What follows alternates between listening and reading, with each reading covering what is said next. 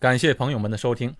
上一期节目，在新加坡生活成本，我谈到了新加坡政府学校的费用。刚播出没两天，教育部又出台了2017年的学费标准，又涨价了。现在的学费标准是啊，小学学费每个月新加坡公民是免费的，照常。新加坡永久居民就涨价了，涨到了一百三十块钱新币一个月。那亚细安，也就是东盟成员国，是三百九十块钱一个月。如果是外籍学生，就是六百块钱一个月。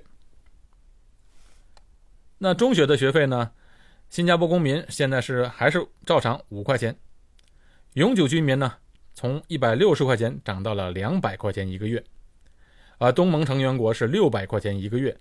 那其他的外籍学生呢，就是九百五十块钱一个月，比之前二零一六年的八百块钱涨了一百五十块钱。高中学费呢，新加坡公民照常六块钱，永久居民涨到了两百八十块钱，亚细安东盟国家涨到了八百六十块钱，而其他的外籍学生涨到了一千三百块钱一个月。现在学费啊，公民。高中的学费为六块钱，外国人一千三百块钱，差别竟然高达了两百二十倍。啊，我有一个印度的同事，他的一个朋友啊，在新加坡找到了一份工作，全家人从印度孟买已经搬来了。他们来新加坡的主要目的啊，就是希望他们的小孩能在新加坡受教育。结果刚到了这边，就听到了学费涨价的消息。如果要一个孩子也就没问题了，可是他们有四个，四个是四胞胎，男孩女孩我倒没问，但这四个小孩啊，今年全都是七岁。你算一下，光学费每个月每个孩子六百的话，四个孩子就四六两千四，确实是一个很大的负担。更大的问题是啊，这政府小学不是你想进就能进的。外国学生除了要考试通过外，还要看政府学校有没有名额才行。现在申请进入到政府学校都很困难，因为最近这几年啊，来新加坡读书的孩子们也越来越多，造成了学校学额的不足。比如说小学吧，小学一年级入学，每年在新加坡都是一件大事。这边的家长们每年为了让自己的小孩进入到比较好或者靠近自己家的学校，在小学入学前两年就开始在学校做义工了。有的家长每天早晨啊就在学校门口啊帮忙指挥交通做义工，这样一做，有的都能做到两年。不过这样做呢，也只是提高了入学的几率，并不是百分之百都能入学的。这新加坡小学入学报名啊，跟其他地方还不太一样。它分了几个阶段，来优先录取一部分学生。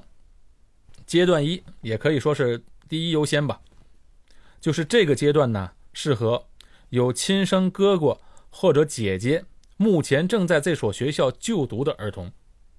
哎，打个比方，就说我儿子在呃这所小学读了四年级了，那我女儿呢？刚刚要到入学年龄，那怎么办？什么都不用看，因为哥哥在这学校里上学呢，什么都不用问，只要拿出兄妹的证明就可以直接入学，而且第一优先肯定有名额。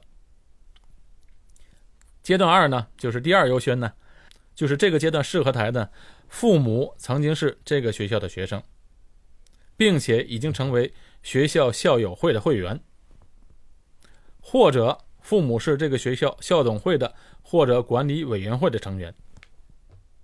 打个比方呢，就是就好像我曾经在这个小学上过学，那我的孩子那自然就有优先权来这个学校读书，或者是我是校董会的成员也可以。那阶段三呢，就是第三优先，这个阶段适合的孩子啊，就是父母或者哥哥姐姐。曾经在这个学校读过书，哎，刚才不是说过哥哥姐姐在这读书吗？不一样，就是说这个阶段适合的孩子，就是父母或者哥哥姐姐曾经在这个学校读过书，但是呢，父母又不是校友会的会员。那哥哥姐姐呢，就是曾经在这读过，但是已经毕业了。打个比方，就是说，假如我的儿子现在是初中一年级了，那我的女儿刚刚上小学一年级，这哥哥呢已经不在这个学校上学了，那妹妹还是有优先权进入这个学校的，只是这个优先权排在第三优先阶段三的阶段。接下来呢，就是阶段四，这个阶段呢有三类学生可以报名。第一呢，就是刚才我说的，那父母做义工的，父母在这学校做义工一年以上，并且呢已经服务了至少四十个小时。第二，如果学校是教会等宗教及其他团体资助的，那父母是这间教会团体的成员。那么也可以优先进入这个学校，比如说吧，新加坡有很多教会学校，假如你是这个教会的会友，那么你是有优先权进入这个学校的。或者呢，是很多会馆办的学校，假如说这是福建会馆办的学校，那么你是这个福建会馆的会员，也是有优先权的。只不过这个优先权呢是排在第四，是在阶段四的阶段。第三呢，就是。父母如果是积极的社区基层领袖的话，也可以在阶段四报名。那么接下来的阶段是阶段五啊，第五优先啊，其实阶段五了也不能说是优先了，就是所有不符合前四个阶段的适龄儿童。那么父母和儿童呢，呃，嗯，不需要跟这学校有直接的什么关系，就可以申请这个学校，但是。你想啊，已经排到阶段五了，前四个阶段如果是名校的话，差不多名额都用完了。从这个阶段开始呢，才轮到了永久居民报名。但是在这个阶段报名期间呢，是实行抽签制的。抽签制呢，公民可以抽两次，永久居民只能抽一次。你看，你在这个阶段还是很不公平。那永久居民的机会呢，还是比公民少了一半。好，接下来就是阶段六。如果是你在阶段五抽签也失败的话，那么你只有在这个阶段了，找其他还有什么剩余学额的学校了。可以说，这个学校基本好一点的、差不多的学校都已经没有名额了。还有一个阶段，就是阶段七。阶段七才是给非公民、非永久居民的外国人报名的阶段。看到这里，你可能就明白了，连永久居民的孩子能进入到比较好的学校都这么的难。好的学校在前四个阶段名额就已经差不多就没了，就算还有剩的名额，到了阶段五抽签的时候。公民都有两次抽签的机会，而永久居民只有一次，那就更不用说外国人了。外国人能进入到政府学校，那就算谢天谢地；就算能申请到的学校吧，那也都是公民或者永久居民不愿意去的学校，剩下的学校。那外国人的孩子在这里上不了学怎么办呢？有办法。新加坡不是有这么多私立学校和国际学校吗？那只能去那儿上了。哎，有时我就在想，这政府啊，可能就是故意的控制名额，好扶持一下新加坡的这些私立学校。近年来啊，在新加坡的外国人和永久居民发现这日子啊越来越难过了。这主要是政府推行了一系列保护本国人利益的政策，将公共资源和福利的差距逐渐拉大。据统计啊，去年新加坡有四万五千名学生入学新加坡的私立学校，比前年的四万名啊增加了百分之十二，百分之十二啊不少了。新加坡有差不多三十所私立学校，像比如说像美国国际学校、法国国际学校或者澳大利亚国际学校、日本人学校。当然还有其他林林总总的许多的其他的私立学校，政府学校上学难，对这些私立学校来说，那可是极大的利好。越多的学生就意味越多的钱嘛。我看到现在有好几所的私立学校都在计划扩建校舍。